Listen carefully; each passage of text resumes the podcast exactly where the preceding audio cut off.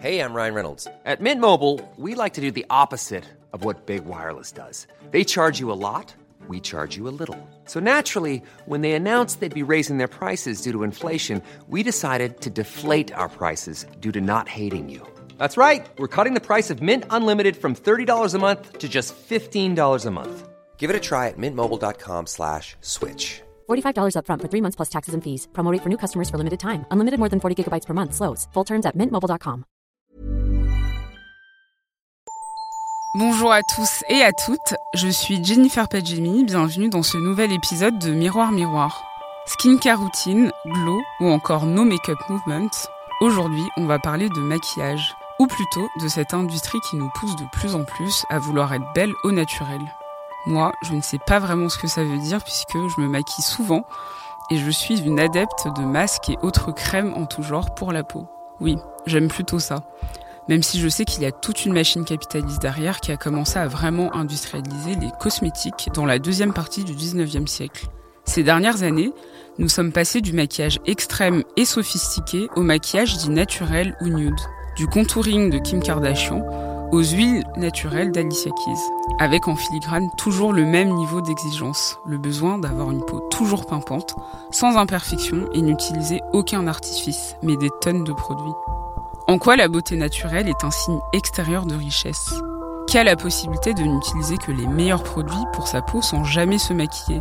Est-on passé d'une injonction à une autre? Autant de questions qu'on va aborder aujourd'hui avec Zineb Drief, qui est journaliste et collabore régulièrement au M Magazine. Elle a enquêté sur ce sujet et s'est intéressée aux dynamiques de classe et de genre dans l'industrie de la beauté. Bonjour Zineb. Bonjour. Merci d'avoir accepté de participer à cet épisode.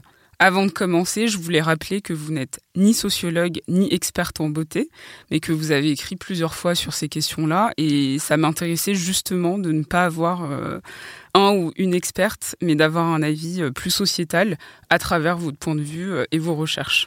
Vous avez écrit un article paru en avril 2019 dans Le Monde, dans le M magazine du Monde, intitulé La beauté naturelle, signe extérieur de richesse. Est-ce que vous pouvez me raconter la jeunesse de, cette enquête? Donc moi, je suis journaliste à M, le magazine du Monde. On fonctionne comme beaucoup de rédactions avec des réunions, des conférences de rédaction hebdomadaires pendant lesquelles on propose des sujets, les uns et les autres proposent des sujets. Donc euh, moi, on m'a proposé euh, en, mars, euh, je crois, si ça m'intéressait d'explorer la question de la beauté naturelle du glow. Donc à ce moment-là, je ne sais pas exactement ce qu'est le glow. Je vois bien que c'est inscrit sur des tubes de de fond de teint, sur des pots de crème. Donc je vois ce, ce, mot qui est omniprésent euh, depuis à peu près deux ans dans le, dans le monde de la, de la cosmétique. Et, euh, je dis, bah oui, ça m'intéresse, j'ai envie de, savoir ce que c'est que le glow. Et c'est comme ça que je m'y mets. Parce qu'à M, on a régulièrement, on, travaille sur des sujets euh, beauté, mode sur ce qu'on appelle le lifestyle et on le décline en reportage, en enquête, en portrait, enfin comme n'importe quel autre euh, sujet. Quelles sont les conclusions que vous avez tirées de cette enquête, justement? En fait, au départ, je pensais que c'était essentiellement un mot comme ça de marketing. Je, ne savais pas ce que ça pouvait vouloir dire. Le glow, c'est euh, la beauté qui vient de l'intérieur, donc c'est rayonné, etc. Donc bon, à partir de là, euh, enfin, je trouvais que ça, ça disait pas grand-chose. Et puis, j'ai découvert une espèce de, de monde vertigineux de la cosmétique de l'intérieur. Donc il y a effectivement du maquillage, il y a, des fonds de teint, des crèmes, etc. Mais il y a surtout des produits spécifiques qui sont censés nourrir la peau de l'intérieur. Donc ça va de gélules, de compléments alimentaires, euh, de toutes sortes, à des produits plus surprenants. Je me souviens que j'étais allée au, au corner beauté d'un grand magasin dans les rayons beauté, il y a un corner euh, glow qui est un corner euh, permanent dans lequel on trouve des crèmes, des compléments alimentaires et tout un tas d'accessoires euh, plus insolites dans un rayon beauté. on trouvait par exemple des gourdes. Donc il y avait un, mode d'emploi de la gourde. C'est une gourde tout à fait banale qui expliquait que boire est la clé d'une beauté qui rayonne de l'intérieur. Il y avait des rouleaux de jade, des thés d'oreiller en soie, des huiles, des masques en tissu, des, voilà, tout un tas d'accessoires comme ça qui sont censés euh, nourrir ou favoriser le glow de la peau, donc l'éclat, euh, la beauté euh, intérieure. Mais on ne trouve pas ça uniquement dans les magasins, on trouve aussi tout un sur les, sur les blogs, les blogs beauté notamment. Il y a énormément de tutos comme des tutos de maquillage classiques, des tutos pour entretenir son glow. Et ça passe effectivement par des conseils qui sont des conseils de, de nutrition, des conseils de sport ou de pratiques sportives qui sont censés euh, euh, favoriser euh, du glow, de tisane, de voilà, c'est tout un marché. C'est vrai qu'en dehors du glow, il y a aussi toute cette idée de sans maquillage, parce que le glow ferait ressortir une beauté naturelle. Et dans ce papier, vous prenez en exemple la promo du film A Star Is Born, où Lady Gaga a joué complètement au naturel. Et c'était l'occasion parfaite pour son esthéticienne de préciser qu'elle ne portait pas du tout de maquillage. Et euh, je me souviens de Christina Aguilera ou d'autres célébrités qui ont pu le faire euh, pour des clips ou pour des nouveaux euh, projets. Et j'ai l'impression, un peu comme le mythe de la parisienne, il semble y avoir une fierté de ne pas porter de maquillage ou de ne plus en porter. Comme si d'un coup, on avait changé de camp et qu'on prenait plus de valeur. Est-ce que c'est le cas? C'est le cas parce que ce qu'on montre en s'affichant euh, belle sans maquillage, c'est qu'on est belle naturellement, c'est qu'on n'a pas besoin de tous ces artifices, contrairement à toutes ces filles qui ont besoin de passer des heures à camoufler une imperfection. Euh, l'idée, c'est de dire, moi, ma beauté, elle est, euh, elle est naturelle. D'ailleurs, sur la promotion du film, Lady Gaga, on l'a beaucoup vu dans les magazines, posée sans maquillage. Ou, en, maquillage nude, Ou en tout cas en maquillage nude. Voilà, parce que après, il y a une. Euh, il y a comme on ça. en parlera un peu tout à l'heure. Voilà, c'est, on est sans maquillage visible. On est sans soins visibles. On joue le naturel, en fait. On se couvre d'artifice, mais il faut que ça fasse le plus naturel. Possible. Donc il y, a, un petit côté euh, belle des champs qui revient, mais qui n'est pas nouveau. Hein. La, la, la beauté euh, a, a, été traversée comme ça par des mouvements où euh, effectivement il y a eu des moments où, où il s'agissait d'apparaître comme belle sans artifice. Puis le maquillage a été très à la mode à un moment. C'était la femme active qui sort, qui a un brushing, un rouge à lèvres, voilà. Donc ça va et ça vient. Et en ce moment, c'est effectivement le no make-up, mais qui n'en est pas un. Moi, j'ai aussi découvert que c'était c'était du make-up, mais qui n'avait pas l'air d'être du make-up. Mais c'est comme si tout à coup, euh, une Kylie Jenner, par exemple, qui, rappelons-le, a gagné 166,5 millions de dollars grâce à sa marque de maquillage, était considérée comme vulgaire parce qu'elle se maquille. Bah, il y a un peu de ça, en fait. On se distingue de la masse qui se maquille en affichant un visage qui est nu. Alors le maquillage pendant longtemps, mais ça c'est vraiment à travers euh, les âges, il y a des périodes où on va considérer que le maquillage est vulgaire. Se maquiller, c'est euh, c'est être vulgaire, c'est renvoyer une image de soi-même qui est dévalorisée, c'est-à-dire qu'à la le grand moment des cocottes, par exemple. Donc, ces femmes qui se maquillent, qui se parfument, qui s'habillent, qui parlent fort, etc. Donc, ils sont considérés plus ou moins comme des prostituées, et les femmes du monde qui, elles, au contraire, sont discrètes, pas très maquillées, qui parlent bas, qui dégagent pas des effluves comme ça quand elles se quand elles se promènent, et puis d'ailleurs elles se promènent pas dans les rues, c'est un peu, on, retrouve quand même un peu le, même phénomène, c'est-à-dire qu'on a des créatures, par exemple le physique des femmes, mais pas seulement des femmes, des hommes aussi, de la télé-réalité. Le glow, c'est l'antithèse absolue de ce qu'on voit dans ces émissions-là, c'est-à-dire qu'on n'est pas du tout sur des corps euh, un peu un peu huileux parce que je sais pas parce qu'ils doivent mettre de la lotion je sais pas quoi sous le sous le soleil ou hyper maquillés ou, très euh, dénudés très musclés pour les hommes euh, très euh, plus pulpeux pour les femmes. On n'est pas du tout sur cette représentation-là quand on regarde. Si on tape glow dans Google Images, Google Images c'est quand même super pour les représentations. Les visages du glow ne sont pas ces visages-là. Les visages du glow sont, on est plutôt sur une esthétique qu'on va plutôt retrouver sur, euh, sur Instagram, euh, une esthétique plus douce, plus nature, plus saine aussi. C'est très associé à, à, la vie saine, qui est la grande euh, tendance. Vous écrivez justement à la figure de la femme hyper glamour, maquillée et bien coiffée, s'oppose désormais celle de la femme affranchie de tous ses attraits superficiels, une conquérante pleine de confiance en elle. Je me demande c'est qui cette femme? Son âge, son métier, son milieu social? Il faudrait vérifier dans, Google Images, mais je pense euh, pouvoir dire sans me tromper que c'est une femme plutôt urbaine, de grande ville, plutôt occidentale, qui travaille, qui sans doute euh, cuisine chez elle, qui est plus ou moins euh, écolo, qui prend soin d'elle. On pourrait, on pourrait imaginer plein de choses en fait. C'est la femme, c'est la femme parfaite d'Instagram. Je pense que c'est une femme qui n'existe pas, mais c'est une femme qu'on joue à être sur les réseaux sociaux. C'est une femme un peu fantasmée dans les magazines féminins. C'est la femme qu'on nous vend aussi. C'est une espèce de d'icône très contemporaine euh, qui fait du yoga, qui mange bien, qui prend soin d'elle, qui va pas passer euh, six heures à se mettre des produits sur euh, sur le visage. En réalité, si, mais mais mais différemment. Justement, si on prend le cas d'Alicia Keys, qui le 31 mai 2016 elle avait annoncé son souhait de ne plus se maquiller. C'est dans la newsletter qui n'existe plus aujourd'hui, Lenny Letter, qu'elle se confiait sur cet acte de libération, entre guillemets, qui l'enfermait dans un rôle qu'elle n'avait pas envie de jouer. Je cite à chaque fois que je quittais la maison, j'étais inquiète si je n'avais pas de maquillage et si quelqu'un voulait prendre une photo et s'il la postait. Voici les pensées superficielles mais honnêtes qui me passaient par la tête. Elles étaient toutes basées d'une façon ou d'une autre sur ce que les gens pouvaient penser de moi. Donc depuis euh, cette déclaration qui avait fait beaucoup de bruit à l'époque, on a pu voir euh, la chanteuse avec un peu de maquillage, hyper nude. Euh, mais on a aussi découvert la liste impressionnante des produits qu'elle utilise pour avoir une peau parfaite, s'élevant à plus de 500 euros par mois.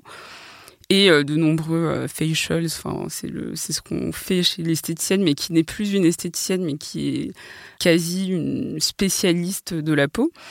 Et donc c'est un choix onéreux et pensé justement pour qu'elle puisse être toujours aussi belle que si elle portait du maquillage. Est-ce que tout ça n'est qu'une affaire de porte-monnaie finalement? Je ne sais pas si, ce n'est qu'une affaire euh, de porte-monnaie, parce qu'on peut aussi se dire, il y a quand même des conseils qui tombent euh, euh, sous le sens, faut pas fumer, faut dormir, faut boire de l'eau, pas trop boire d'alcool, mettre, s'hydrater la peau avant de dormir, je ne sais pas, se démaquiller avant de dormir, mettre de la crème solaire le jour. Bon, il y a des choses dont on se dit, tout le monde pourrait, tout le monde y a accès. Sauf que quand on s'intéresse au glow, en tout cas en tant que marché dans la beauté, on s'aperçoit qu'il y a tout un tas de, non pas de produits, mais de techniques ou de, ou de, choses à faire qui sont coûteuses. Par exemple, sur ce que vous disiez sur l'esthéticienne. Moi, j'ai découvert les facialistes. Donc, la facialiste, elle est entre l'esthéticienne et la dermatologue. C'est une spécialiste de, des soins pour le visage mais qui n'est pas dermatologue.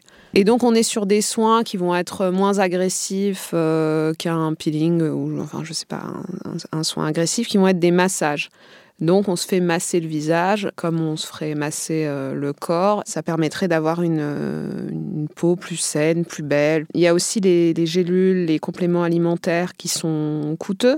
Il y a les crèmes. Les crèmes, ça coûte extrêmement cher. Les prix dans ce rayon glow étaient fantastiques. Combien par exemple? Mais on peut avoir des crèmes jusqu'à 200 euros, euh, de compléments alimentaires euh, à 30, 40, 50 euros, de compléments alimentaires, parce que j'ai appelé des dermatologues quand même pour essayer de comprendre ce qu'était cet éclat. Donc ils avaient un petit peu de mal à, comprendre ce que pouvait recouvrir euh, le glow, mais en tout cas ce que les dermatologues m'ont répondu, c'est que le plus souvent, euh, les compléments alimentaires, ça ne servait à rien. Donc à moins d'avoir une alimentation euh, très suivie par une nutritionniste, etc., qui va venir compléter ça par des compléments alimentaires, pour la plupart d'entre nous, c'est pas utile. En tout cas, ça n'est pas très utile pour la peau, ou alors il faut être accompagné. Euh, de la même façon, j'ai découvert ce qu'est la psychodermatologie, donc qui est une pratique de dermatologue qui s'intéresse à ce que fait notre euh, psyché en fait à notre peau. On sait très bien, par exemple, que le psoriasis, ça peut être somatique, etc. Ou l'acné. L'acné, ça peut être euh, euh, lié au stress. Pour autant, ils parlent pas de glow et pensent pas que tout passe par les crèmes, le yoga et les compléments alimentaires. Oui, parce que c'est ça aussi, c'est qu'il y a cette idée d'être healthy, enfin d'avoir une vie saine et de montrer à travers sa peau un mode de vie qui serait euh, proche de, euh, voilà, comme vous disiez tout à l'heure, euh, faire du yoga, manger bio, etc. Que la peau soit le reflet de notre mode de vie, c'est très c'est sans doute le cas, c'est sans doute vrai. On a plus ou moins une belle peau selon notre mode de vie. Après, le mouvement healthy est sain en fait, il y a, des, injonctions contradictoires. C'est-à-dire qu'on nous dit c'est possible d'avoir une belle peau à condition de bien dormir, de bien manger, de prendre les bons compléments alimentaires, d'avoir la bonne facialise, d'avoir la bonne thé d'oreiller. Je caricature un peu, mais globalement, c'est un petit peu ça. Et à côté, on va donc considérer que si ma peau est grise, que si j'ai des cernes, que si j'ai des boutons, en fait, c'est de ma faute. C'est parce que je ne, je ne prends pas suffisamment soin de ma peau, soin de ma vie, soin de mon alimentation. Donc il y a une espèce comme ça de pression qui peut être assez compliqué à gérer, mais qu'on retrouve dans un peu tous les domaines, ce côté d'hyper euh, responsabilisation, de, tu peux t'en sortir toi-même, tu peux avoir une peau parfaite si tu fais les bons soins. C'est considérer que la part de génétique ou que la part de stress ou que tout ça n'a rien à faire dedans. Or si, en fait, ça fait, euh, ça joue aussi sur euh, sur la peau et je crois pas du tout qu'on ait les mêmes ressources, qu'on soit en fait sur un sur euh, à égalité sur cette question de de glow. Je crois que c'est pas uniquement lié à la bonne la bonne application de, de crème. Et vous parliez tout à l'heure d'Instagram. On peut voir de nombreuses publications partagées sur, euh, sur ce réseau. Sous les hashtags No Makeup ou No Makeup Challenge, il y a près de 20 millions de publications à ce jour, avec parfois des femmes maquillées donc en nude, on en parlait tout à l'heure, et d'autres vraiment non maquillées, mais qui se forcent quand même à poster une photo sans maquillage pour prouver quelque chose. Est-ce que vous pensez que les réseaux sociaux ont changé la donne à ce niveau-là? Mais Les réseaux sociaux ont forcément euh, changé euh, plein de choses dans nos représentations pour le meilleur aussi, c'est-à-dire qu'on voit des visages qu'on n'avait pas l'habitude de voir. C'est les réseaux sociaux qui ont poussé les marques. Certes, il y a une récupération, mais enfin quand même à choisir des femmes et des hommes dont les corps ne sont pas des corps qu'on avait l'habitude de voir dans la publicité, des visages, des peaux, des profils qu'on n'avait pas l'habitude de voir. Donc je pense que c'est un peu c'est un peu à double tranchant. On a à la fois des normes qui, d'une certaine façon, euh, nous emprisonnent, et en même temps, c'est aussi sur ces mêmes réseaux qu'on voit apparaître de nouvelles choses, de nouvelles façons de parler de soi. Quand on voit par exemple les ados et l'acné. Oui, il y a même des influenceurs euh, acné, enfin qui, qui, représentent un mouvement. Euh, Mais moi, je trouve ça, je trouve ça, je trouve ça super. Enfin, ça vient, euh, ça vient dédramatiser euh, un petit peu euh, l'acné à l'adolescence. Sur les questions de grossophobie, je crois aussi que ça a quand même vachement, vachement tous les sujets qu'on traite dans ce podcast. Les choses. Moi, le, le livre de Gabriel Dédier, donc c'est pas sur les réseaux sociaux que je l'ai vu, mais enfin, moi, quand j'ai lu son livre, j'ai compris quelque chose de ce qu'on produisait collectivement de, de de méchanceté, de ce qu'elle raconte quand même, de, son parcours de vie, de remarques, euh, d'injustices, de difficultés dans le monde du travail, c'est très fort. Je n'avais jamais entendu un témoignage euh, ou lu un témoignage euh, pareil. C'est-à-dire que d'un coup, on se dit Ah, mais on est capable collectivement de produire ça, de d'exclure des gens du monde du travail parce qu'ils sont trop gros.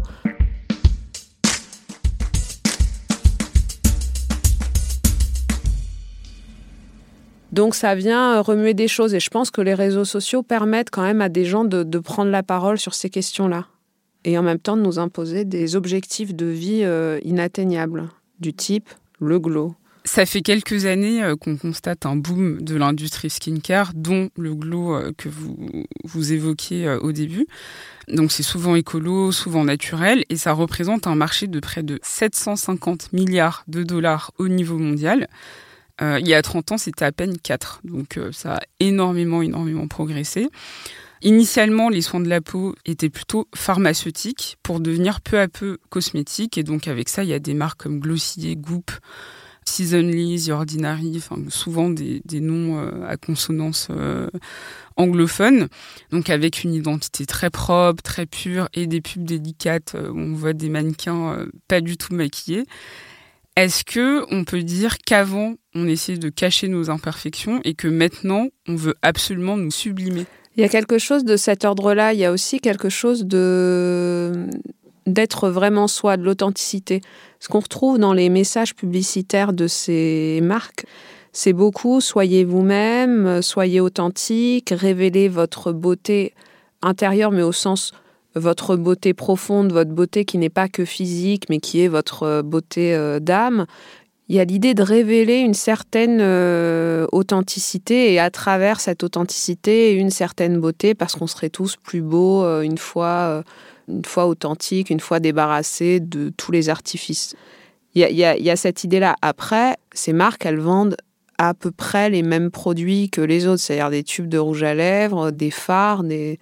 c'est purement un emballage euh, pour le coup euh, marketing. Mais elle ne s'adresse pas à la même population, parce que comme vous, vous le disiez tout à l'heure, c'est des prix, parfois il y a des prix qui sont... Euh, s'adresse pas à la même population. Qui sont très très élevés, et donc tout le monde ne peut pas forcément consommer. Enfin, dans les marques que j'ai citées, c'est pas le cas pour, euh, pour toutes, mais par exemple, si on prend l'exemple de, de Goop, il y en a plein d'autres, ça coûte extrêmement cher. Et donc, qui a le droit finalement de jouir de, ces produits et de, de dire moi aussi je veux ce glow qu'on nous vend tant on se distingue aussi aujourd'hui par sa consommation. On fait des choix. On fait le choix de Kim Kardashian ou de, ou de Goop, en fait.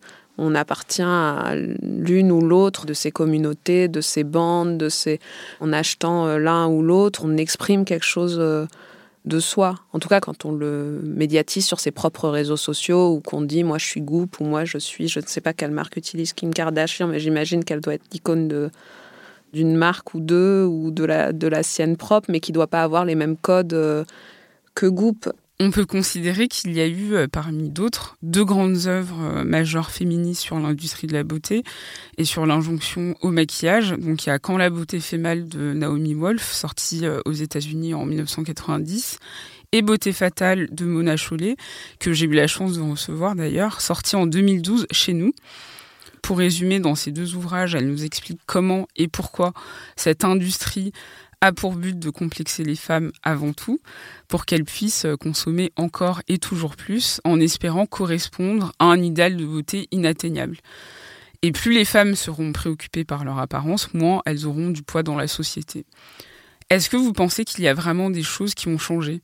Depuis euh, ces, publications Je ne sais pas s'il y a des choses qui ont changé depuis ces publications, mais ce qui est intéressant en tout cas sur euh, Beauté fatale, moi, que j'ai lu et j'aime beaucoup euh, les livres de Mona Chollet, je crois qu'elle a changé la peut-être la vie de plusieurs centaines, milliers de lectrices avec ce livre, mais pas seulement, avec, avec son dernier livre aussi.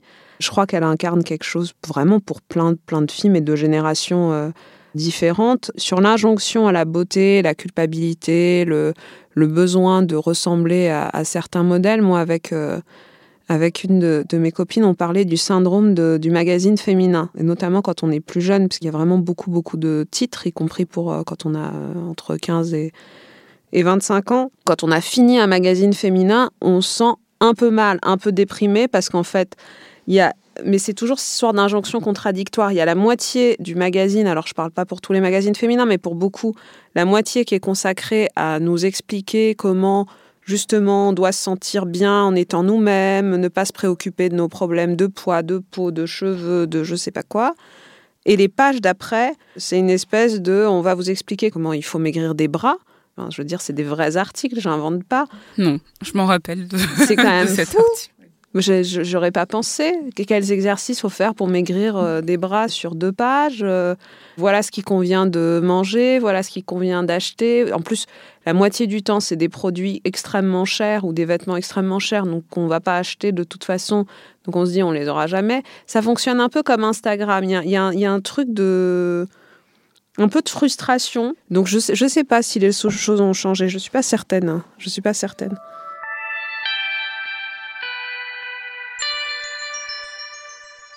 Donc en parlant euh, d'Instagram, il y a des choses qui changent, notamment des comptes qui se créent euh, pour contrer tout ça, ou en tout cas pour contrer les injonctions euh, de la société, des magazines féminins et de tout ce qu'on nous vend à longueur de journée. Et il y a un compte Instagram qui s'appelle Mouvement No Makeup, qui a été fondé par une femme qui s'appelle Asiba, où elle partage des témoignages de personnes qui ont décidé d'arrêter de se maquiller et explique pourquoi. Je l'ai eu au téléphone, elle m'a, elle m'a dit que pour elle c'était hyper important de faire ça parce qu'elle avait l'impression de d'en être arrivée à un point où elle était obligée et qu'elle n'avait plus envie de ça, qu'elle avait vraiment envie de sortir de ses codes, sans pour autant critiquer euh, les femmes qui se maquillent, parce qu'elles-mêmes continuent euh, parfois euh, à le faire, mais que c'était vraiment important de libérer la parole sur cette notion de, de choix, en fait, de choisir et de dire, voilà, s'il y a des matins, j'ai envie de, de, me faire hyper jolie en me maquillant ok, si j'ai envie de me faire jolie autrement ou pas du tout, ce n'est pas grave. Est-ce que euh, vous pensez que ce sont des initiatives qu'on verra de plus en plus et que ça dessine un peu le futur de, de tout ça? Sur le partage de témoignages des unes et des autres, oui, je crois qu'on va continuer à en voir beaucoup et je crois qu'on avance souvent beaucoup sur, sur plein de sujets ces dernières années. On a beaucoup avancé comme ça par le partage de, de témoignages sur la contrainte que représente le maquillage. Moi, je me maquille peu, mais pas par euh, parce que ça prend du temps essentiellement et que je ne sais pas me maquiller. On n'a pas parlé de, de l'apprentissage aussi. Il y a celles qui savent se maquiller, celles qui ne savent pas se maquiller, celles qui se maquillent trop, celles qui se maquillent pas. Enfin, il y a aussi tout un. Même si je pense qu'on se maquille jamais trop, c'est selon le choix de la personne. Mais c'est la société qui. Oui, c'est ça que je veux dire. C'est ouais. pas que je juge que les. C'est ce qu'on dit, c'est en revenir aux cocottes, c'est-à-dire qu'on trouvera toujours qu'on est soit trop maquillé, soit pas maquillé, mais faussement pas maquillé. Enfin, il y a quand même euh, globalement un, problème sur la façon dont on juge et dont on se juge entre femmes sur ces questions de, de maquillage. Mais je me souviens combien ça, et ça continue d'ailleurs de la choquer, combien ça choquait ma grand-mère que je me je me maquille pas, je m'épile pas les sourcils non plus. Pour la même raison, c'est que je me dis c'est c'est une contrainte euh, de plus. Il y a déjà tout le reste. C'est c'est déjà suffisamment pénible d'être euh, d'être une femme. Et ça l'a choquée beaucoup. Et elle m'a raconté que son mari, mon grand-père, euh, qui est mort il y a quelques années, ne l'avait jamais vue sans maquillage. Ça m'a paru complètement baroque, c'est-à-dire que j'imaginais pas une vie entière passer comme ça, c'est-à-dire qu'elle se réveillait avant lui, qu'elle se maquillait, qu'elle se remettait une vie entière. Une vie entière, il ne l'a jamais vue démaquillée. Je trouve ça renversant. L'inverse l'a choqué, du coup. Mais comme que, une ouais. impolitesse, en fait, aux yeux de, de- des autres et du monde, c'est un peu impoli de, de se promener comme ça dans la rue alors que t'as rien, on dirait que t'es tombé du lit. euh, mais, euh, mais ça m'avait frappé, c'est-à-dire qu'elle considérait que c'était une absence de, de considération, c'est une absence de considération pour les autres ou de, ou de, ouais, de politesse, de pas. euh, Mais ce qui est intéressant dans ce que vous dites, c'est que c'était à chaque fois par rapport à son mari. Et ça, c'est quelque chose qui revient souvent, c'est que la beauté euh, des femmes est souvent liée à au regard de l'homme. Donc euh, comment euh, l'homme va, ou les hommes, pardon, euh, vont juger la manière dont les femmes se présentent, si elles sont assez belles ou pas, si elles respectent les codes esthétiques d'une certaine féminité. Et c'est là où, dans votre anecdote, ça ressort totalement. Elle se prépare avant le réveil de son mari pour qu'il la voie la plus belle possible, en tout cas pour lui. Bah moi, la première fois, en tout cas, que j'ai pris conscience que c'était une contrainte supplémentaire à toutes les autres qu'on s'impose, c'est quand je me suis rendu compte, je sais, ça devait être mes, mes premiers copains ados, bah, qui passaient pas autant de temps enfin, à se préparer. Et que nous, on pouvait en parler des heures avec les copines de qu'est-ce que tu mets, comment tu t'habilles, qu'est-ce que tu fais, et puis tu t'épiles et tu machins, et tu te coiffes, et, qu'on en parlait avant un rendez-vous, avant une fête, avant un truc, et qu'on voyait les autres débarquer. Sans doute s'était-il préparé aussi, mais je pense que ça prenait quand même moins de, moins de temps, moins de, de discussion, et je suis, ravie euh, d'être sortie ça, mais il n'y a, pas- a, a pas non plus si longtemps. hein. Et il n'y a pas que ça, malheureusement. Donc pour finir, est-ce que vous avez des recommandations de livres, de, documentaires, de, ce que vous voulez qui pourraient intéresser les personnes qui nous écoutent? Beauté fatale, euh, c'est un livre, euh, aujourd'hui c'est un, ouvrage de référence, un, classique qui est, vraiment, euh, moi, qui m'a beaucoup apporté. Et le livre vraiment de, de Gabriel Dédier, qui pour moi est un livre extrêmement important, quoi. Sur, euh, sur les conséquences euh, des injonctions, de ce que ça produit et, de, et, je, je crois vraiment de notre responsabilité collective dans la discrimination euh, des uns et des autres sur des critères physiques. Et en prendre conscience, c'est prendre conscience d'une situation absurde, injuste et insupportable en fait. En tout cas, moi, ce, ce- livre m'a, m'a vraiment ouvert les yeux sur sur ce que pouvaient subir euh, les gens qu'on considère comme euh, euh, comme trop gros. Gabriel, que j'ai aussi reçu dans cet épisode, que vous pourrez écouter. Merci Zineb. Merci beaucoup de votre invitation. Merci à Zineb pour cette discussion très enrichissante. J'espère que cet épisode vous a plu. Si c'est le cas, n'hésitez pas à le partager, à commenter et à réagir. Je remercie toute l'équipe de Binge Audio avec Mathieu Thévenon à la réalisation, Diane Jean à la production avec l'aide de Camille Regage et David Carzon. Quant à moi, je vous dis à dans deux semaines. À bientôt.